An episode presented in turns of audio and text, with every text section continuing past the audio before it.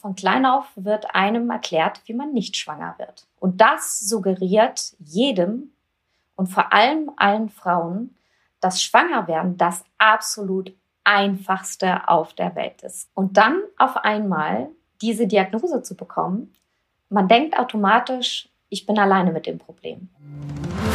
Sag mir, wer, wenn nicht wir? Sag mir, wann, wenn nicht jetzt? Mit wem, wenn nicht mit dir? Sag mir, wer, wenn nicht wir? Ein Fokus-Podcast, moderiert von Elisabeth Kraft.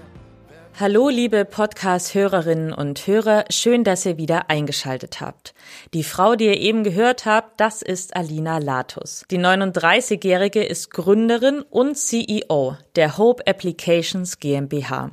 Das klingt jetzt erstmal sperrig, was sich dahinter verbirgt, ist aber eine visionäre Idee. Denn Alina hat eine App entwickelt, die Menschen mit Kinderwunsch unterstützt und entlastet. Das heißt, diese App bündelt deren Behandlungspläne, Dokumentation und auch Behandlungsergebnisse. Sie speichert also alle wichtigen Daten wie Befunde und Zyklen an einem Ort, digital in einer zentralen Sammelstelle sozusagen. Aber das ist noch nicht alles. Die App vernetzt nämlich auch Menschen mit Kinderwunsch untereinander und beantwortet deren drängendste Fragen.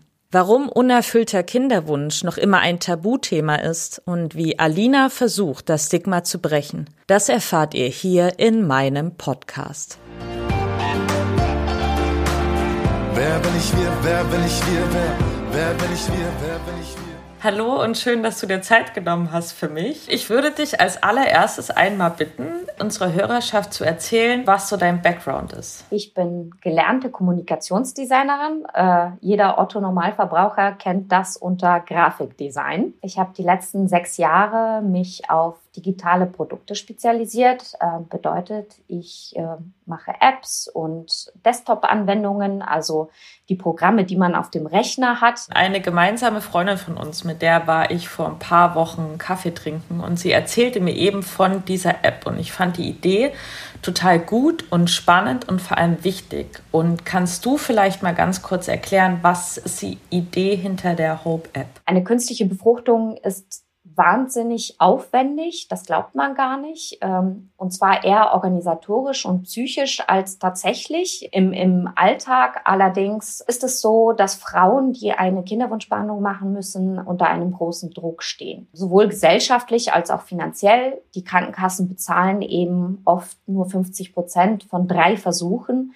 Und anstatt dass Frauen sich um ihr Wohlbefinden und um ihre Partnerschaft kümmern, konzentrieren sie sich wahnsinnig doll darauf, dass es eben funktioniert, indem sie an ihre Medikamenteneinnahmen denken und an ihre Termine, an ihre Diagnosen, Behandlungsergebnisse. Das ist das, was äh, die Hope App ihnen abnehmen soll. Sie soll diese ganzen organisatorischen Dinge und alles, woran man den ganzen Tag sonst denken muss, soll ihnen quasi diese App abnehmen.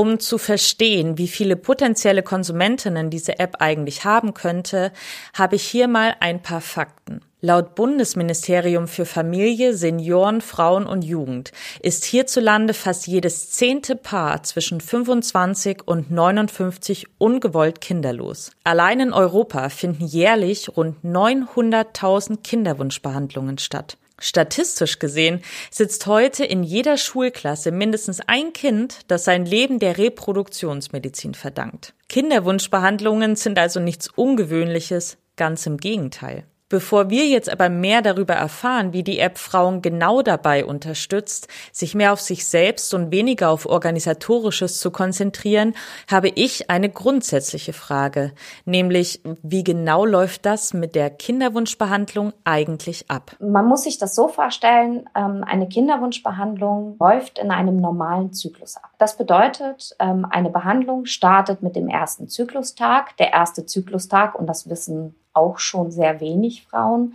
startet mit dem ersten Tag der Periode. Und in der ersten Zyklushälfte konzentriert sich die Klinik darauf, die Eizellproduktion der Frau zu stimulieren, damit eben nicht nur eine Eizelle produziert wird, sondern sehr viele und sich die Behandlung quasi lohnt. Und in dem Augenblick, in dem normalerweise ein Eisprung äh, Eisprung stattfinden würde, findet eine Punktion statt. Das bedeutet, die Eizellen werden unter einer Vollnarkose dem Körper entnommen und in ein Reagenzglas gelegt. Dort werden sie dann mit dem Sperma des Mannes äh, befruchtet und wenige Tage später kommen dann maximal drei befruchtete Eizellen zum Körper zurück.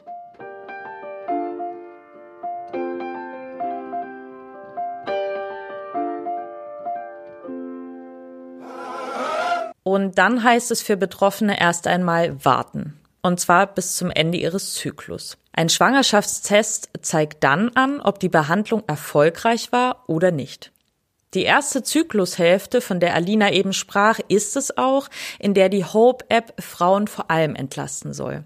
Wie genau, das erklärt uns deren Erfinderin aber selbst. Die erste Zyklushälfte besteht aus der Einnahme von sehr vielen Medikamenten, von sehr vielen Terminen. Man muss ähm, öfter mal zum Ultraschall kommen, damit man, damit geschaut wird, ob die Eizellen sich gut entwickeln, wie groß sie bereits sind, wie viele es sind, damit man gut abschätzen kann, wann der perfekte Zeitpunkt für eine Punktion ist. Manchmal sind es fünf, sechs, sieben, acht Medikamente, die man an einem Tag nehmen muss. Und das natürlich in einen Alltag einzubauen, wo man oft auch arbeiten muss und das nimmt einem die App ab. Der Grund, warum du diese App entwickelt hast, ist ein sehr persönlicher, weil du nämlich aus eigener Erfahrung heraus weißt, wie anstrengend künstliche Befruchtung sein kann, was sie Frauen abverlangt. Das interessiert mich natürlich total, an welchem Punkt deines Weges dir vielleicht auch diese Idee gekommen ist, weil du gesagt hast, so bis hierhin und nicht weiter. Ich brauche jetzt Hilfe und äh, ich schaffe die mir selbst.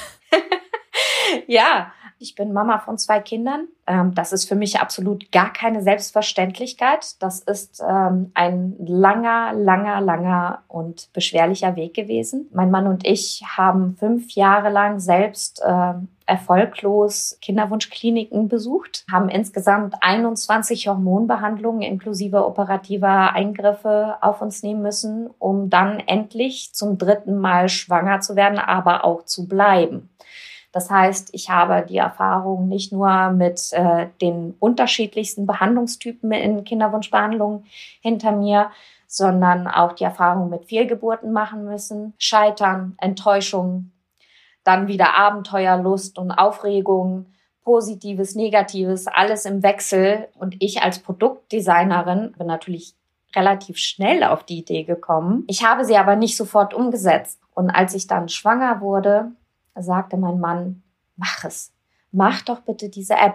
Das ist so eine coole Idee und ich glaube, du würdest damit so vielen äh, Menschen helfen. Das war tatsächlich meine Grundintention. Ich habe nämlich in dieser ganzen Zeit, in der ich selbst in Behandlung war, so viel selbstlose Hilfe erhalten von Menschen, die ich nicht kannte und die ich bis heute nicht persönlich kenne. Das sind ja alles sehr anonyme Bekanntschaften, die man im Internet macht, Frauen, die mir so beigestanden haben und die mich psychisch so unterstützt haben. Und ich habe gedacht, ich muss dieser Community etwas zurückgeben. Hast du das Gefühl, dass das Thema auch so ein bisschen tabuisiert und dadurch unterschätzt wird, wie viele Menschen wirklich damit kämpfen, einen Kinderwunsch zu haben, der sich eben nicht so schnell erfüllt oder vielleicht auch gar nicht? Ich kann das äh, völlig ohne große Ausschweifungen mit Ja beantworten. Es ist natürlich ein Tabuthema.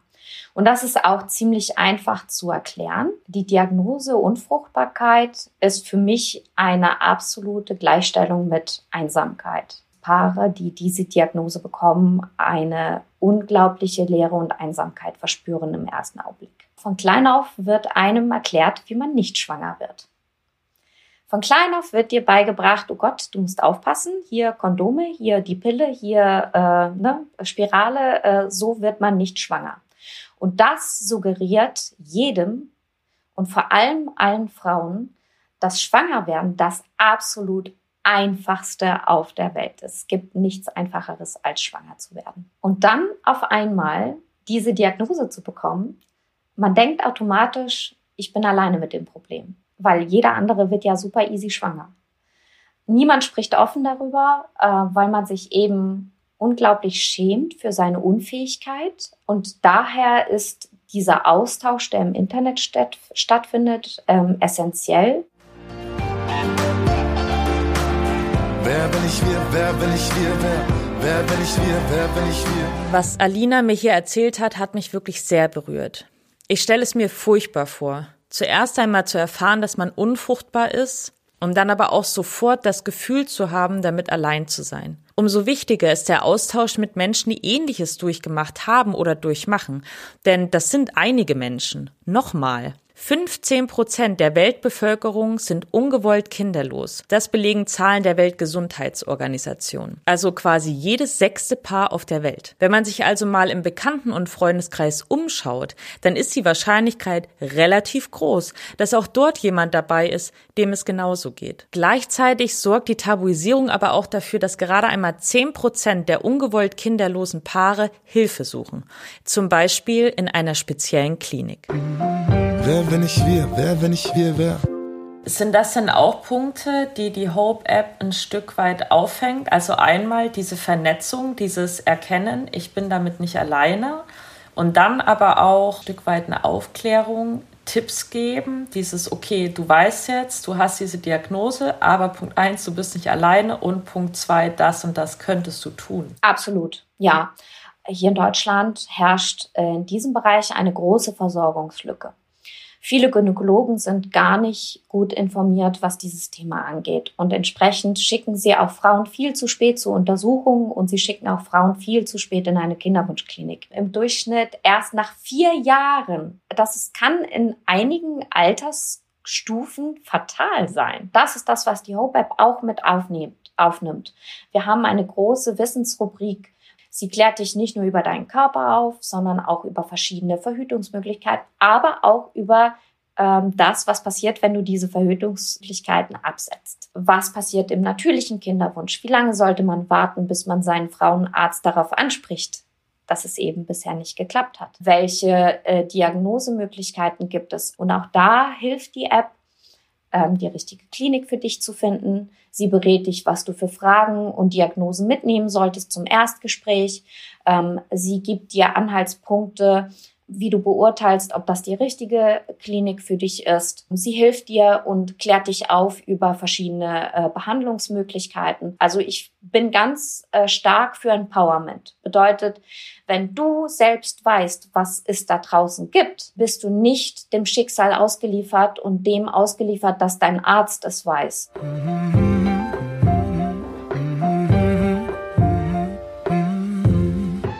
Gestartet ist die Hope-App als Anwendung, die Menschen bei der Kinderwunschbehandlung unterstützen und entlasten soll. Im April 2021 war sie erstmals in gängigen App-Stores verfügbar. Und einen Tag später hatten sie schon 500 UserInnen installiert. Stand jetzt kann Hope aber noch viel mehr, nämlich auch den Zyklus tracken. Sie ist also längst nicht mehr nur eine App für Menschen mit Kinderwunsch, sondern auch eine App für Menschen wie mich die erst einmal nur wissen wollen, ob ihre Menstruation regelmäßig kommt oder wann ihr Eisprung ist. Aber das ist noch nicht alles. Seit neuestem ist Hope für AnwenderInnen nämlich kostenlos verfügbar. Welche Partnerschaft hinter dieser Neuerung steckt, erklärt uns Alina aber selbst. Wir sind tatsächlich vor vier Monaten der Premium-Partner der Praxissoftware Meditex geworden. Das bedeutet, wenn Frauen eine Kinderwunschbehandlung machen müssen, und in eine Kinderwunschklinik gehen müssen, müssen sie nichts mehr selbst in die Hope App eintragen, sondern kriegen alles automatisch von ihrem Arzt aufs Handy geschickt. Meditex hat quasi alle Kinderwunschkliniken in Deutschland. Frauen müssen nicht mehr ähm, alles eigenständig übertragen von ihrem Behandlungsplan, sondern kriegen alles automatisch aufs Handy. Sie wissen, sie haben ganz bestimmt gar keinen Fehler gemacht beim Abschreiben und sie wissen, alles kommt vom Arzt alles, was hier in meiner App ist, hat mein Arzt mir äh, geschickt. Und äh, das ist eine der größten Neuerungen, die wir haben. Und in dem Augenblick, in dem wir Partner von Meditex wurden, haben wir die App kostenlos gemacht für alle Frauen. Und zukünftig wird quasi die App über die Kinderwunschkliniken finanziert. Denn die Kinderwunschkliniken werden dann für jede Frau bezahlen, die die App nutzt. Okay, da werde ich jetzt kurz so ein bisschen hellhörig. Ähm, bedeutet die Zusammenarbeit denn auch, dass Meditex automatisch auf die Daten der teilnehmenden Frauen zugreifen und die verwenden kann? Wir sind äh, ganz große Datenschutzfanatiker. Wir haben bisher immer alle Daten der Frauen auf ihrem Telefon belassen und nie auf irgendwelchen Servern gespeichert. Ähm, das hatte immer Vor- und Nachteile, aber in meinen Augen immer sehr viele Vorteile und das bleibt auch so. Das heißt, Meditex hat gar keinen Zugriff auf die Daten der Frauen.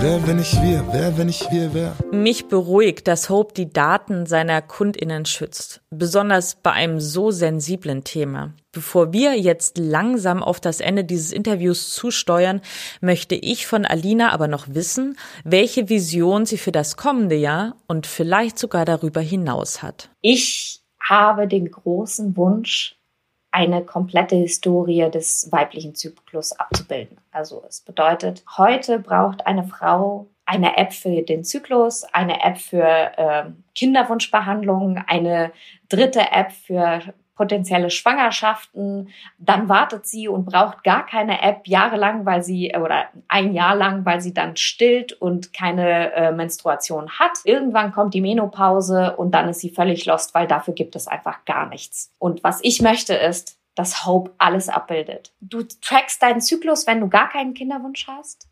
Du kannst deinen natürlichen Kinderwunsch damit abdecken. Dann kommt die Zeit, vielleicht klappt es auf natürlichem Wege nicht dann äh, gehst du in eine Klinik und wirst auch über die Hope App betreut. Und in dem Augenblick, in dem du äh, Schwangerschaftstest positiv anklickst, wandelt sich die App in eine Schwangerschaftsbegleitung um. Dann deine Stillzeit, in der du vielleicht andere Dinge trackst. Und dann begleitet dich die App auch natürlich bis ans bittere Ende, nämlich in die Menopause. Ich bin total gespannt, was da im nächsten Jahr noch für euch kommt und danke dir. Ich danke dir. Danke, dass ich da sein durfte. Wer bin ich wir? Wer bin ich wir? Wer? Wer bin ich wir? Wer bin ich wir? Obwohl ich selbst noch keinen akuten Kinderwunsch verspüre, kenne ich doch Menschen, die sich Nachwuchs wünschen und deren Wunsch bislang nicht in Erfüllung gegangen ist. Umso begeisterter bin ich von Alinas Idee, aber auch ihrem Tatendrang. Einfach davon, dass sie ihr Wissen weitergibt, um anderen zu helfen. Wenn ihr Lob, Anregungen oder Kritik habt, dann scheut euch bitte nicht davor, es uns wissen zu lassen. Schreibt uns eine Mail an podcastliebe@gmail.com. Und wenn ihr einmal dabei seid, dann freuen wir uns natürlich auch sehr, wenn ihr uns eine Bewertung bei iTunes oder Spotify dalasst. Ich freue mich auf euch. Bis zum nächsten Mal. Eure Elisabeth.